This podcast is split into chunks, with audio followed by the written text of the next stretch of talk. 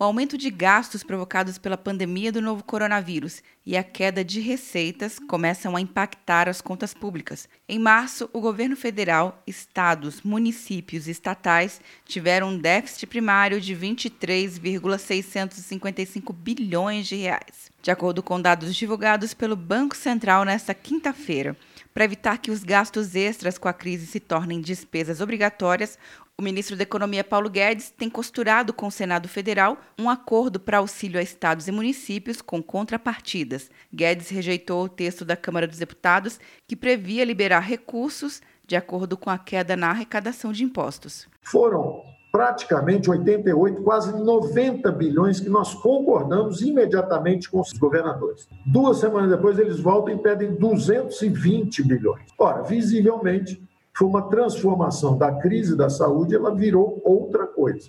E aí eu não podia concordar. E aí eu pedi, então, eu pedi ajuda ao Senado. Eu falei, olha, nós não podemos quebrar a União e transformar o que é uma crise de saúde num grande movimento de transferência de recursos para estados e municípios com assuntos que não têm nada a ver com a saúde. O resultado é pior que o déficit registrado no mesmo mês do ano passado. A arrecadação de março registrou o pior resultado para o mês em 10 anos, porque muitas empresas pediram a compensação de tributos, abatimento de impostos pagos a mais anteriormente à Receita Federal.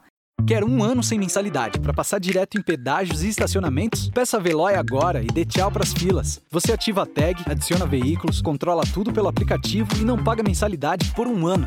É por tempo limitado. Não perca. Veloy. Piscou, passou. De Brasília, Luciana Castro.